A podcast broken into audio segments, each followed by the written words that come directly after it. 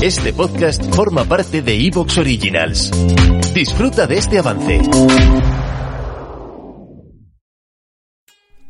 Un hombre perdió su hacha y sospechó del hijo de su vecino. Observó la manera de caminar del muchacho. Exactamente como la de un ladrón, pensó. Observó la expresión del joven, idéntica a la de un ladrón.